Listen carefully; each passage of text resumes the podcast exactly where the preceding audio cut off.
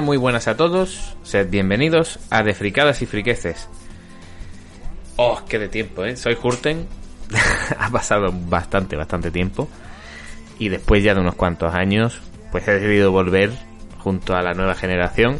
Si es verdad que en parte empujado por algunos infraseres de la VR, en la cual últimamente me encuentro inmerso. Espero que en un futuro poder hacer algún podcast sobre las futuras Quest 2 yo si es verdad entré en la VR con las Quest 1 y una pasada. Ya ya os emplazaré eh, cuando pueda em, para hacer un programa sobre sobre la VR, sobre las Quest. Sí enfocado en este tipo de sistemas, ¿eh? no me voy a meter en sistemas más top. Para eso ya tenéis canales en YouTube que, que lo abarcan todo, como por ejemplo Alejandro VR, que es una máquina. Es muy feo, pero es una máquina. Bueno, total. Dicho esto, em, en parte también he recibido feedback ¿no? de, de, algunos suscriptores del podcast que yo sinceramente os lo agradezco, ¿vale? He estado fuera por motivos personales, también cada vez tengo menos tiempo por, por trabajo, así que cuando se pueda se podrá, si no pues pues hombre, yo entiendo que por lo menos hombre, una vez de vez en cuando, cada dos meses o un mes, depende, ya se va a ir viendo, ¿vale? Paciencia, paciencia. Eh, bueno, ¿de qué va a tratar el programa? Viendo el título, que es la previa, ¿no? La previa, la previa de la nueva generación. No, esta es la previa, la previa porque no tenemos las consolas aquí. Entonces, pues, ¿qué podemos hablar de lo que se sabe? De lo que se sabe los que no tenemos las consolas. Vale. Porque hay ya medios que, como sabéis, disponen. Sobre todo de, en series X. Bueno. Em, vamos a tratar de la previa. La previa es una generación que a diferencia de esta última que estamos abandonando, se encuentra totalmente disputada. Peleada por las tres grandes compañías de fabricación de hardware, que son Nintendo, Sony y Microsoft. Como por las nuevas tarjetas gráficas tanto de AMD como de Nvidia. ¿no? Esta última más aún porque la serie 3000 es monstruosa. A nivel de potencia es una puta locura. Sí es verdad que ahora están teniendo problemas con las primeras tandas, pero bueno. Joder, si prometen lo que prometen, es una puta locura. Eh, no voy a hablar de la 390 porque eso ya es, es locura, tanto en potencia como en precio, ¿no?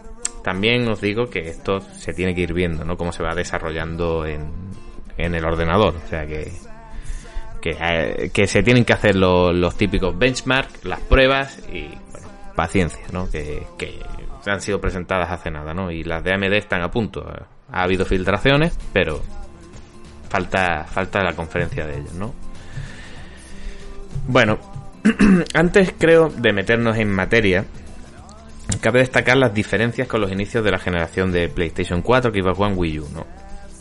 Con la consola de Nintendo, que se adelantó prácticamente un año a la de su competencia, realizaron quizá una, errónea introducción a su mercado al no diferenciarse lo suficiente de su antecesora Wii. Tanto que se confundía como, como un mismo accesorio, ¿no? De la Wii, ¿vale? Mm, no creo más, o sea, no creo que el problema fuese el nombre como tal, como Wii U, sino más bien el, creo que el problema residía en que la Wii estuvo muy centrada al público casual y la Wii U evidentemente tenía que explicarse muy bien para ese público, ¿no? No no por menospreciar al público casual, pero como tal es alguien que ve una consola, ah, pues hostia, me la llevo, sin más, no se informa, se puede informar a lo mejor en la misma tienda, pero no es algo que le, no es de los entusiastas de este mundo, de los videojuegos, que estamos todo el rato mirando, a ver qué noticia de que he dicho, uh, que se está riendo este de tal, que, oh, que este, que el Crazy esté feísimo en el Halo Infinite, pues. No es como, como nosotros que estamos todo el rato viendo noticias, ¿no? Entonces, a este tipo de público no le puedes poner Wii U le sacas una consola de diseño muy muy parecido al de la Wii y encima se centra lo que fue en el comúnmente conocido como tablet tomando que parecía pues un accesorio, lo que he dicho antes. No obstante, la idea de Wii U fue muy buena, su ejecución nefasta, pero algo que lo solventarían a posteriori con la exitosa Nintendo Switch, ¿no? que, que todos tenemos o todos vemos cómo está partiéndolo. ¿no? Dicho esto, por parte de Microsoft, tenemos una presentación centrada más a un dispositivo multimedia que a una consola como tal. Mm, en Xbox One se centraron las bondades del dispositivo en, en, una relación con la televisión, intentando atraer al mercado casual con su Kinect 2.0. Un cacharro que si bien no deja de ser una maravilla técnica, su traslado a ser explotado en los videojuegos dejaba mucho que desear. Entonces, además, eh, hizo encarecer el producto respecto a la competencia.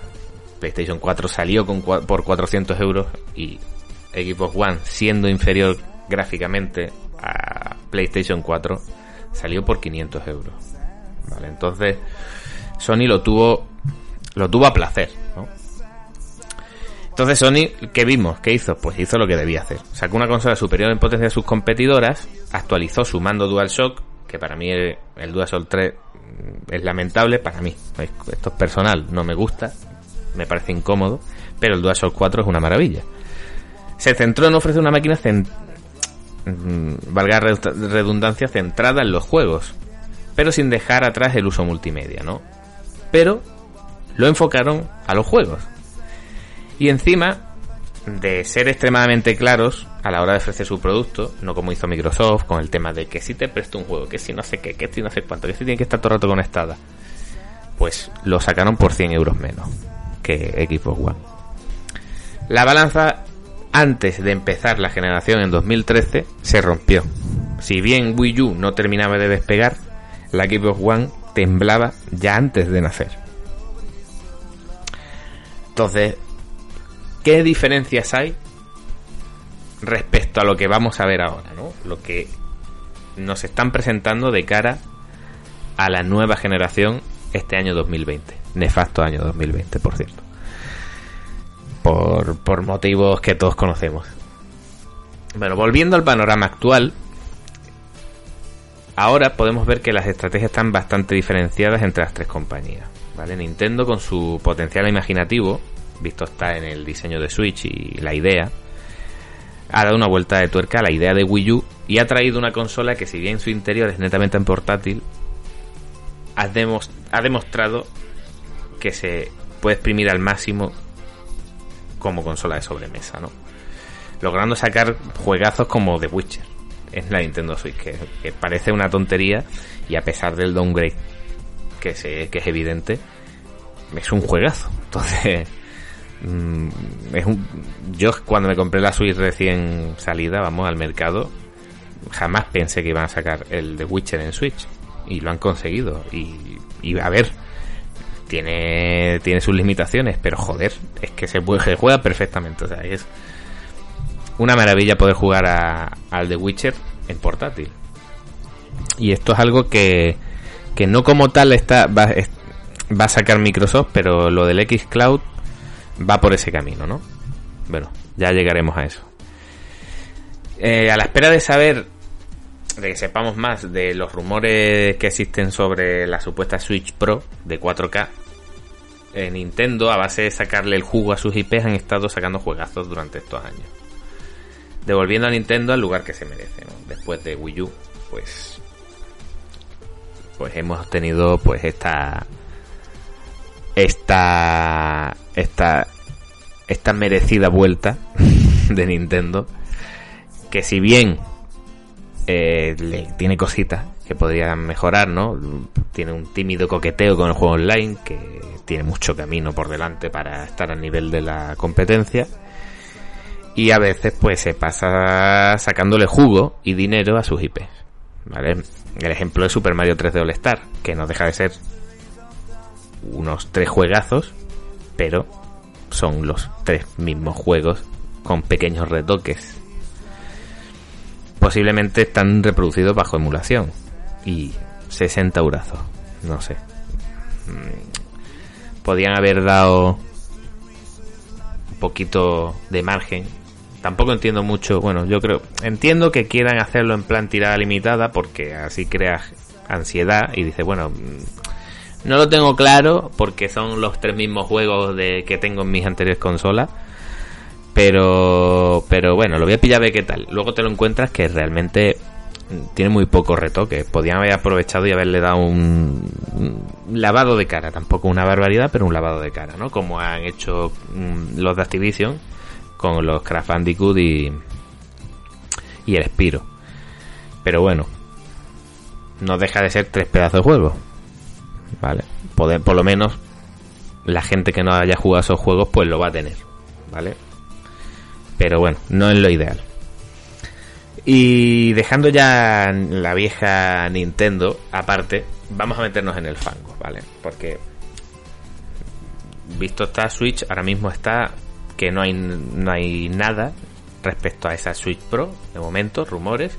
Así que vamos a centrar en lo que ya está aquí, ¿vale? Lo que, lo que mm, se ha estado eh, macerando durante este año que ha costado, ¿vale?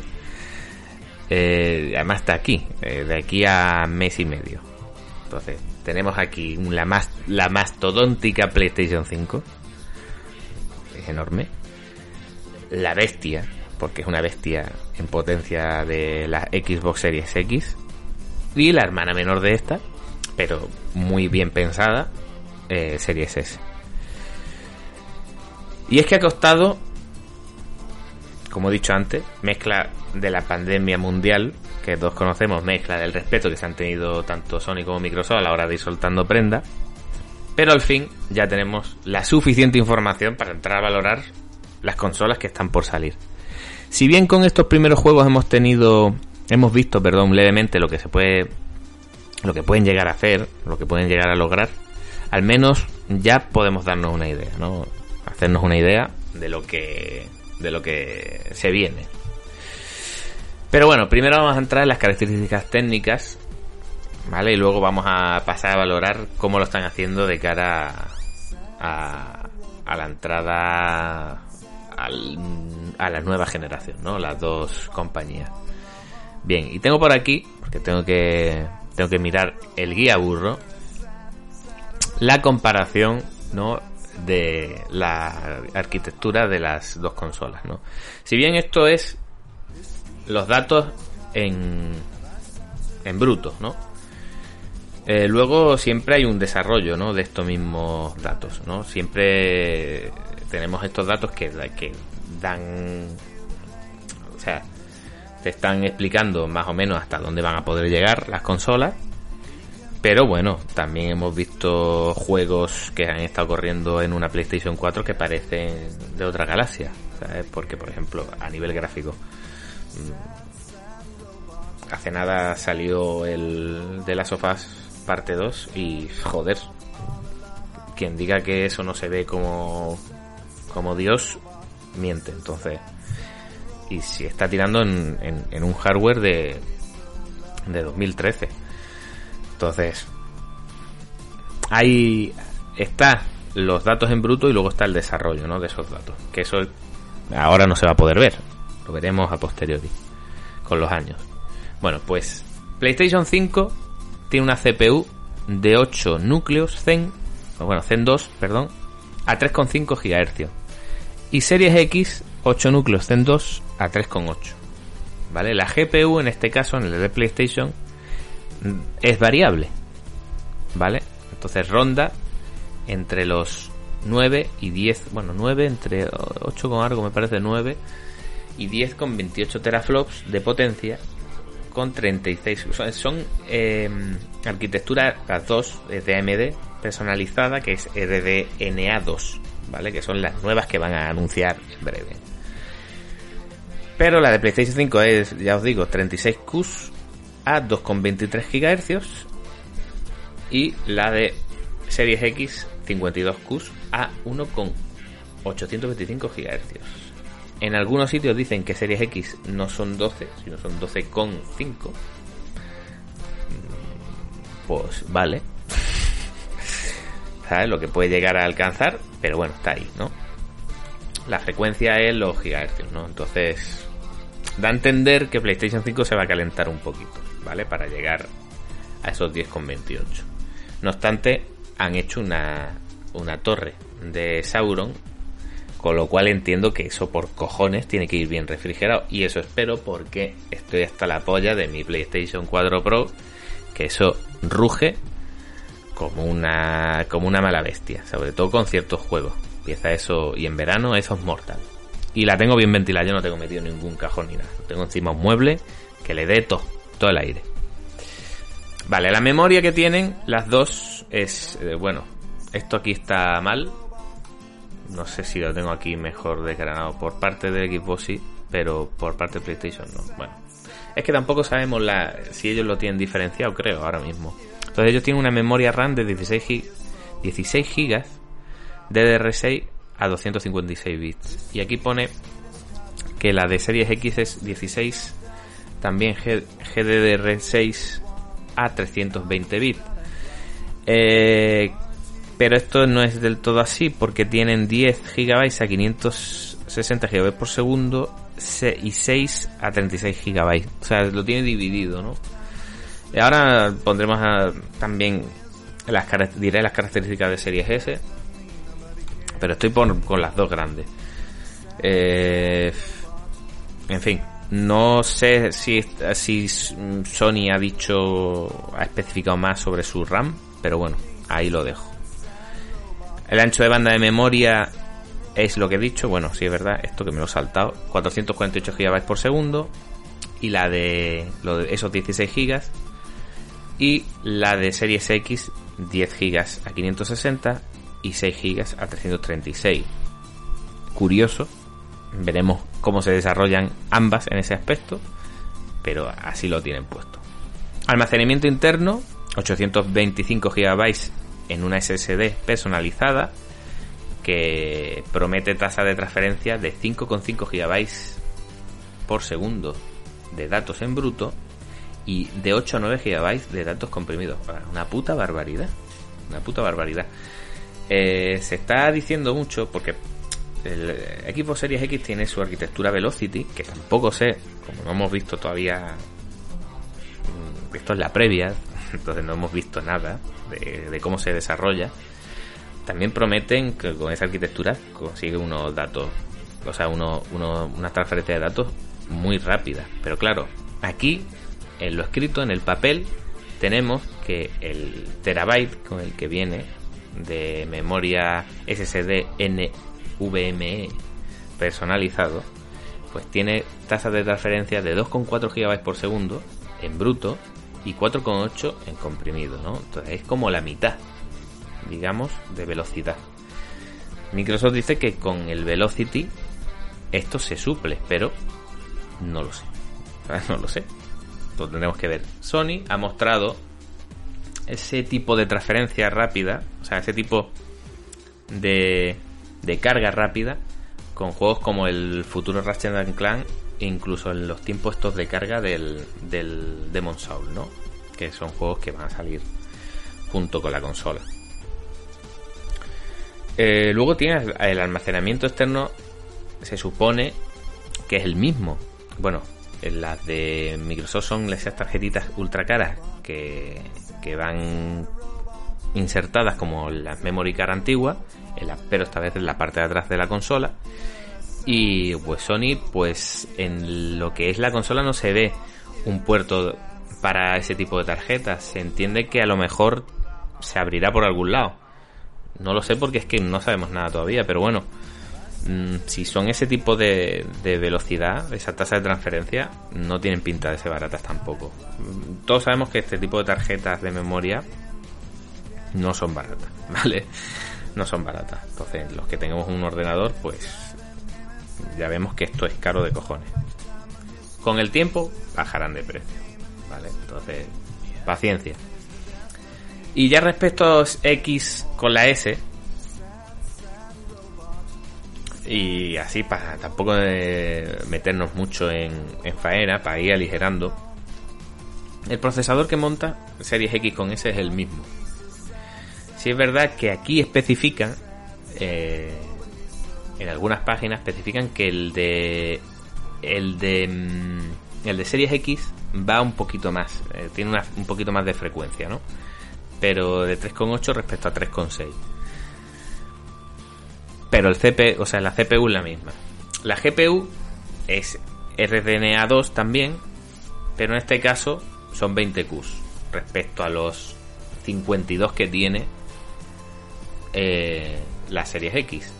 Este, estas 20 Qs en Series S son a 1,565 GHz y los de respecto a la Series X que son 1,825. Recordemos que PlayStation los tiene a 2,23, ¿vale? O sea, es lo tiene como es rarísimo, lo tiene, a todo meter. Pues eso. Em, la potencia gráfica que marca es 4 teraflops respecto a los 12 o 12,5 que dicen en algún lado de la Series X, ¿vale? Entonces, Series S, lo que te están ofreciendo ellos, bueno, la RAM también es inferior, tiene 10 GB respecto a los 16 de la, de la Series X, la, la, velocidad también es menor de esos GB de memoria RAM, el tipo de tarjeta que monta de almacenamiento es la misma, pero viene con 512 en vez de un tera.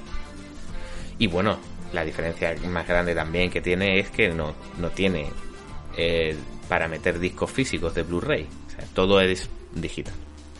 Pero está pensado este tipo de consola para que la gente entre a la nueva generación a, un módico precio, ¿no? Que son 300 euros. Y a gente que no tenga una tele 4K, porque esto promete resoluciones de 1440p, ¿vale? Y bueno, tasas de refresco entre 60 y 120. los 120 los tengo que ver yo todavía en algún juego, pero bueno, de momento hay muchos juegos anunciados para la nueva generación que la tasa de 60 está. Y eso es una maravilla, que se estandarice los 60 frames. No es que le tenga un odio a los 30, pero joder, se nota, ¿vale? Los 60 se nota. Entonces esta serie S vuelca la idea de que tú te compres una consola de nueva generación a un precio barato si es verdad que todo tipo de consola digital, como el, es la PlayStation 5 también, eh, edición digital, em, está pensado para recuperar. Al final recuperas ese dinero porque los juegos, a ver, si es verdad que hay muchos juegos, eh, hay muchas ofertas digitales que, que, están muy muy bien. Pero bueno, el que tiene una consola con lector físico puede optar también a las ofertas digitales. Pero tú, de primeras, vas a tener que pagar 70 napos o 80, en el caso de PlayStation, de la PlayStation 5, por juegos, ¿no? Juegos recién salidos. Si yo puedo encontrar un juego de segunda mano que tenga 15 días, a lo mejor que alguien le haya comprado no haya gustado, y te lo encuentras por 15 euros menos, pues esa opción ya no la tengo en lo digital. Y eso, hace poquito a poco, a lo largo de una generación, créeme que para mí no más en el caso de, o sea, no en el caso de Series S, que sí lo veo bastante diferente, sobre todo son 200 euros de diferencia y está centrado, digamos que está centrado para otras personas, eh, menos entusiasta la Series S respecto a la Series X, pero sí en el caso de PlayStation 5, yo mi recomendación es no te gastes 400 euros, gástate 500, porque al final lo vas lo vas a rentabilizar es que lo vas a rentabilizar porque los juegos de segunda mano van a estar ahí y los vas a encontrar barato. Si es verdad que juegos digitales también los vas a encontrar barato cuando te salga, te salgan la, las ofertas, pero bueno, ahí vas a tener de dos fuentes de la que comer. Con la solo con la digital te comes una fuente solo, ¿vale? Entonces, bueno, a mi entender, yo esa es la recomendación que doy yo, ¿vale? no tenéis por qué seguirla, pero es mi recomendación. Y bueno, volviendo ya a lo que estábamos diciendo, eh, esto es lo que hay, ¿vale? Esto es lo que tenemos. Estas son la, las, la arquitectura, lo que se ha enseñado de las tres consolas, ¿vale? Dos por parte de Microsoft y una por parte de Sony.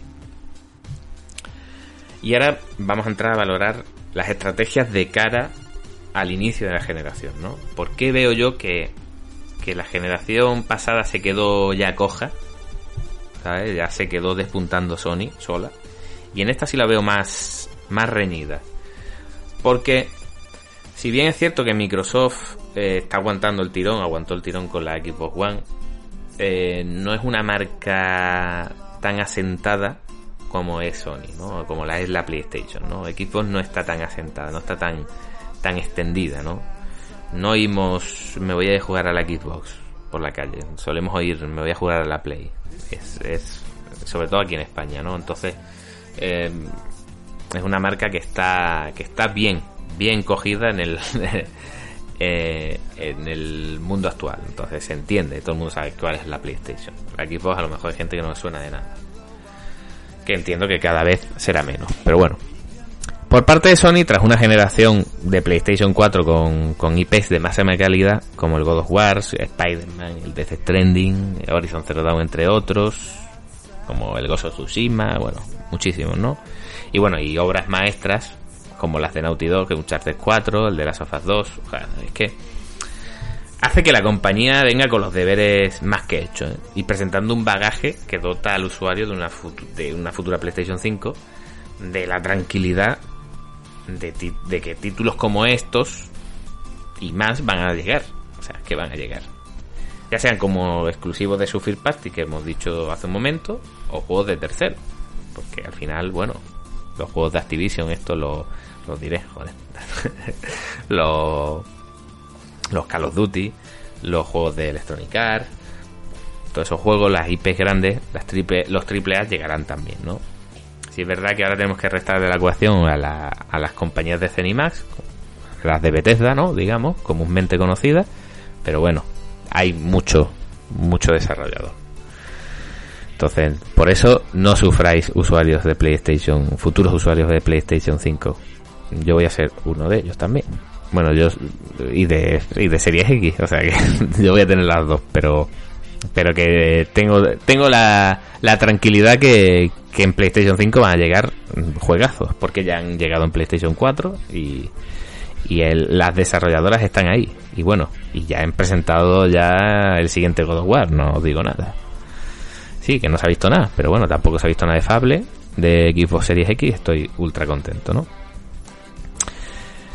Total, que tenéis una cosa clara respecto, sobre todo respecto a los juegos de mm, multiplataforma, que va, vamos a volver a ver piques de FPS y de resolución. O sea, eso va a ser.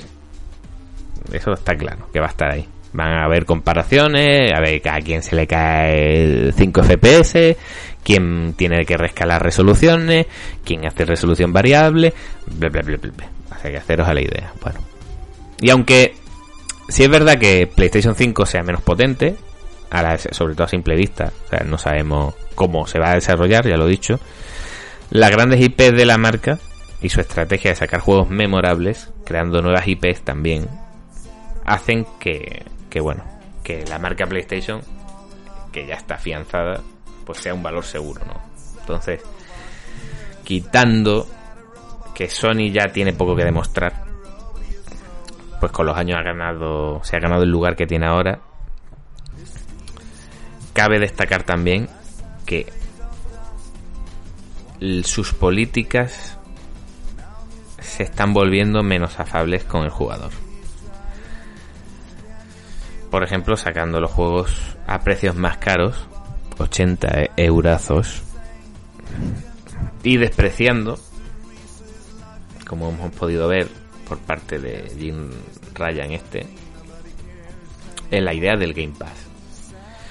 Supuestamente por su inviabilidad económica o porque bueno, también ellos tienen una opción que es PlayStation Now, que bueno, que no es igual, pero tiene la opción diferente, pero puedes por lo menos puedes entrar a, a ciertos juegos por esta por esta suscripción, ¿no?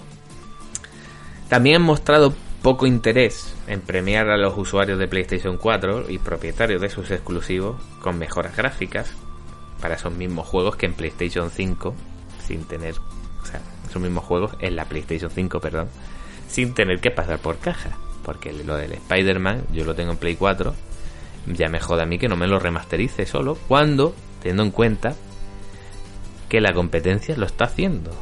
Entonces dices tú, tío, es que esta gente lo está haciendo, Microsoft lo está haciendo, Microsoft le está, le está haciendo el lavado de cara gratis a sus juegos exclusivos, pero no solo a sus juegos exclusivos, se lo hace a juegos de terceros porque lo hace así la consola, ya también. Pero coño, algo tendréis que hacer vosotros. Ya que vas a hacer una remasterización y la vas a sacar, premia a los que te han acompañado con PlayStation 4. Y si no, y si me quieres cobrar, cóbrame, pero déjame la opción de que me, de que ese, ese cobro sea simbólico, 5 euros, 10 euros lo sumo, ¿no? Para subir no me hagas que, quedarme fuera, porque para mí es una cerdada. En fin, yo no estoy contento con ese tipo de medidas, pero nos tenemos que comer. Esto pasa por las posiciones dominantes en los mercados, así que PlayStation 4 ha ido sobrado, porque ha ido sobrado, ha vendido y más, ha vendido y más. O sea, lo que tú te quieras imaginar y más, ha vendido una barbaridad. Hasta el punto de PlayStation 2, pero está a, niveles brutos. Está bestial. Y todavía le quedará años de venta. O sea que. Han llegado cómodos. Entonces esto demuestra que, que tienen poca ganas de, de perder pasta. Si pueden ganar pasta, mejor. Pero, ¿qué pasa? Que si no cedes un poco, pues puteas puteas a los jugadores, a los, a los propietarios de la PlayStation 4 en este caso, que, que ya que ya han pagado, digamos, por ese juego y que, hombre, dales ese incentivo que se van a comprar tu consola de salida, ¿no? Digo yo. Además que los atraes así, los atraes, los atraes. No entiendo esta estrategia por parte de Sony, pero bueno, ellos sabrán. Para mí es una estrategia totalmente diferente a los que les llevó al éxito total con PlayStation 4 a inicios de la pasada generación. Pero bueno, veremos cómo les sale la jugada. Porque también están llevando más opacidad a la hora de mostrar las tripas de su consola. Como he dicho antes, hay cosas que, que no se saben todavía muy bien. Mm, ni cómo ventila ni nada. Que a mí me gustaría saberlo. Pero bueno. Y bueno, y ya si sumamos que no tiene retrocompatibilidad con sistemas anteriores, como bueno, salvo PlayStation 4, que han dicho que prácticamente el 99% de los juegos van a ser retrocompatibles. Entiendo que PlayStation 3, por su arquitectura, no sea asumible esa retrocompatibilidad, porque era un follón. Pero PlayStation 1 y 2 podrían haberlo hecho. Que sí, que puedes decir que la gente estos días poco van a meter juegos físicos de PlayStation 1 en una PlayStation 5 o de PlayStation 2. ¿no? Y que siempre puedes decir que para jugar a juegos antiguos están los sistemas antiguos. Pero la idea de, de poder permitir jugar a tus juegos de Sony en una única consola nueva, que te haga como hace las nuevas Xbox, que te hace una mejora gráfica o te lo rescala 4K. Para mí hace que, que pierda ese valor añadido, ese posible valor añadido que le podrían haber dado, y una pérdida de, de oportunidad de ofrecer un... ¿Cómo decirlo? Un, un respeto a su propio legado, ¿no? Entonces, ¿por qué no lo han hecho, no? Tampoco sé si a través de su de PlayStation Now sabemos que puede jugar a ese tipo de juego, a juegos antiguos, pero claro, ya no te permite hacerlo gratuitamente. Tienes que estar suscrito para eso. ¿Vale? Entonces, si yo tengo un juego de PlayStation 2 o PlayStation 1, como el Metal Gear, el Metal Gear Solid 1, y lo quiero meter, pon tal, me haces una limpieza, me lo pones a 4K, que seguro que la consola con triquiñuelas, como está haciendo eh, la Series X, o la One X también con ciertos juegos que, le hacían, no, no llegaba a eso, pero bueno, le hacían un lavado de cara ¿por qué no has querido hacer Sony eso? Y si hubiesen vendido, hubieran tirado un poco de la nostalgia, pues es una oportunidad perdida también por parte de Sony. Yo sinceramente y como opinión personal, estas medidas de Sony se parecen más a las que abanderó Microsoft cuando presentó la Xbox One, que todos sabemos cómo tuvo que hacer limpieza posteriori de las cabezas pensantes de esa época para poner a Phil Spencer. O sea que para mí es un error y es parte de esta estrategia extraña que está llevando Sony, que no es clara y que es rara, o sea, es ajena a lo que ha hecho Sony con PlayStation 4. O sea que, no sé, es como una especie de vuelta de tuerca que, que no entiendo. Y bueno, volviendo al tema de Phil Spencer y hablando del rey de Roma y al César, lo que es del César. Porque Microsoft y Xbox están a la orden del día por sus políticas player friendly. O sea, es lo contrario a lo que, lo que he explicado antes, ¿no? En esta se centran en ofrecer lo máximo al jugador para que sea como sea, juegue. La intención de Microsoft es que juegues. Ya sea en una consola más barata, como Series S, o a, resoluciones más tochas, como Series X, por PC, porque eres un jugador de PC, o ahora con el X Cloud, ¿no? Entonces, Phil Spencer, que es el abanderado de esta idea, presentó Series S para ejecutar los juegos de una generación entera, o eso es lo que promete, ¿no? Con una retrocompatibilidad con sus anteriores sistemas casi total, con un Game Pass Ultimate que te saca juegos exclusivos el día 1, sumándose lo que he dicho antes, el X Cloud, pronto, a finales de año, el E-Access, ahora con la adquisición de estudios brutales como la de Zenimax Media y su Bethesda, con los juegos de Bethesda desde el día 1, entonces los Doom, Wolfenstein, Fallout, The Elder Scroll, o sea, como el Skyrim, ese que se supone que van a sacar otra versión, o sea, otra remasterización nueva, eh, otro lavado de cara para vendértelo otra vez. Pues eso, esos juegos, más su futuro Starfield, todo eso lo vas a tener el día 1 en el Game Pass. El Game Pass, junto con Series S, es un win-win. La idea es genial. Te compras una consola de 300 pavos. Ah, que no te quieres comprar los juegos a 80 o a 70. No pasa nada. Tú págame la suscripción esta, que vas a tener todo esto, que es una barbaridad, ¿eh? Por 13 pavos o 12 pavos y no sé si son en 13 ahora. Es que yo hace mucho que no lo pago porque como se me mezcló con el gol y tal, pues hasta finales de noviembre no estoy mirando precios, porque es cuando tengo que renovar. Me pega un año sin pagarlo ni nada. Entonces, está ofreciendo en la máquina más potente que es equipo Series X de la generación, al mismo precio que la competencia. Y encima, joder, con la posibilidad del Game Pass, para que no te gastes los dineros así a, loco, a lo loco, y reventando el mercado también con la Series S a 300 euros. O sea, Microsoft lo está dando todo en el final de la generación de One y ilusionando con sus equipos series. Sí es verdad que no todo es color de rosa, porque, bueno, todos sabemos lo que ha pasado con Halo Infinite, que se mostró así asá, y encima está, está retrasado sin fecha de salida a día de hoy, o sea que hay, hay recorrido ahí para mejorar, pero bueno, la intención está ahí. Y a mucha gente le ha cambiado la mentalidad respecto a Microsoft. Encima, una de las maravillas que hemos podido ver también es el regreso de Fable, que es una de las IP una de mis IP favoritas eh, de la extinta Lionhead, que crearon el Black and White, no sé si os acordáis, el juego de, de jugar a ser Dios en, en PC, pero que ha caído en manos de ahora de, de, Playground, que son los que han desarrollado la saga Forza Horizon, que es una pasada también, o sea que son cosas que dices tú, joder, así sí, así es como tienen que ser las cosas. Esto es lo que hay que ver.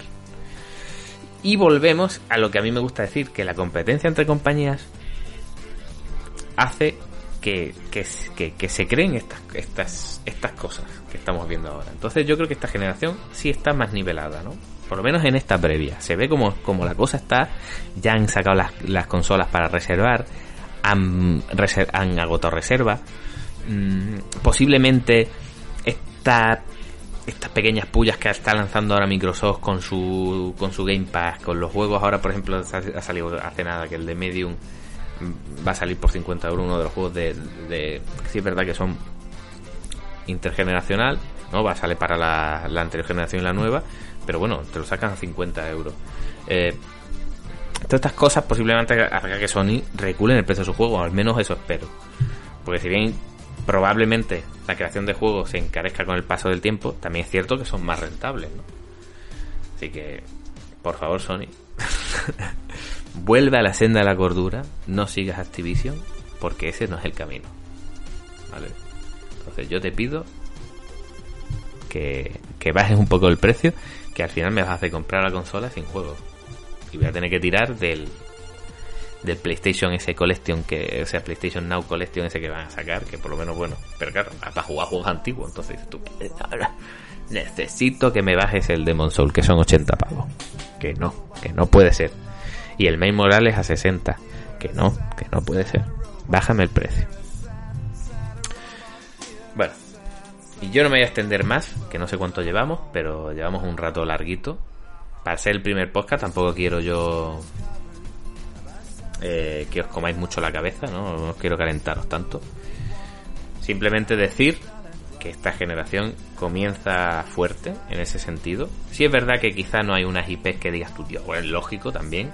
Pero para mí, respecto a la anterior generación, eh, es bastante más ilusionante, ¿no? sobre todo a nivel de juegos recién salidos, ¿no? Por parte de Sony más que por parte de Microsoft, porque sí es verdad que, por ejemplo, PlayStation 5 sale con juegos más interesantes. Algún, no, no juegazos, pero, pero, o sea, no juegazos en el sentido de IPs propias de, de Sony tochas tochas, porque el Spider-Man para mí sí es una IP tocha, pero no deja de ser como un una especie de expansión del, del Spider-Man clásico. Entonces, me falta, evidentemente me falta más chicha, pero bueno, no obstante, me parece que el que este inicio de generación de juegos por parte de, de Sony está, está muy bien, está muy bien mejor, bastante mejor que el de PlayStation 4. Y por parte de Microsoft, pues bueno, tienes el Game Pass, más los juegos de Bethesda que te vayan a salir de aquí a lo poco. Mm, el de Medium va a salir también ahora. Le ha faltado el halo, que para mí es imperdonable, pero bueno, mejor que lo saquen bien. Cuidando la guinda, ¿no? Pero bueno, mejor que lo saquen bien a que lo saquen deprisa y mal. Y nada, esto es la previa, señores. Esto es la previa. Ya estamos aquí. Estamos aquí. Estamos a punto de entrar a la nueva generación. Calentad motores, calentad la cartera porque vais a tener que empezar a echar billetes. No os paséis tampoco, que no está tampoco la vida como para tirar billetes a diestro y siniestro. Yo me lo puedo permitir, también es que venía a principios de año con la mentalidad de comprarme las dos, con lo cual he ahorrado y voy preparado en ese aspecto, pero si es verdad que, hombre, si estuviese más aficiado ya me tendría que decidir por una. Si es verdad que la decisión es muy personal, yo si no tengo mucho dinero para gastarme en juegos, tiraría siempre para Xbox por el Game Pass, simple y llanamente. Me jodería perderme los exclusivos de Sony, pero bueno, es que eso es lo que hay. Tampoco te vas a morir, pero es cuestión de dinero. Y por si, si, tienes mucha pasta y quieres gastarte los 80 euros que valen los juegos de PlayStation, pues bueno, ahí las tienes. Si es verdad que sobre el papel por lo menos va a mandar Series X en, en gráfico. O sea, son, son muchas cositas que te tiran de un lado a otro. Entonces, eso es lo que tienes que tú entrar a valorar a la hora de comprarte las consolas. Y eso es lo guay de esta generación, que está más difícil la elección de, de sistema, ¿no? Y es una, es una maravilla. Esto es la competencia entre consolas. Y a ver qué saca Nintendo también. A ver si esa Switch Pro. Bueno, no me voy a enrollar más. Un saludo, señores señoras, señoritas, señores, señoritos. no me enrollo más. Un abrazo a todos y nos vemos en el siguiente programa a ver cuándo va a ser, ¿eh? Cuidaos, cuidaos y permaneced sanos. Hasta luego.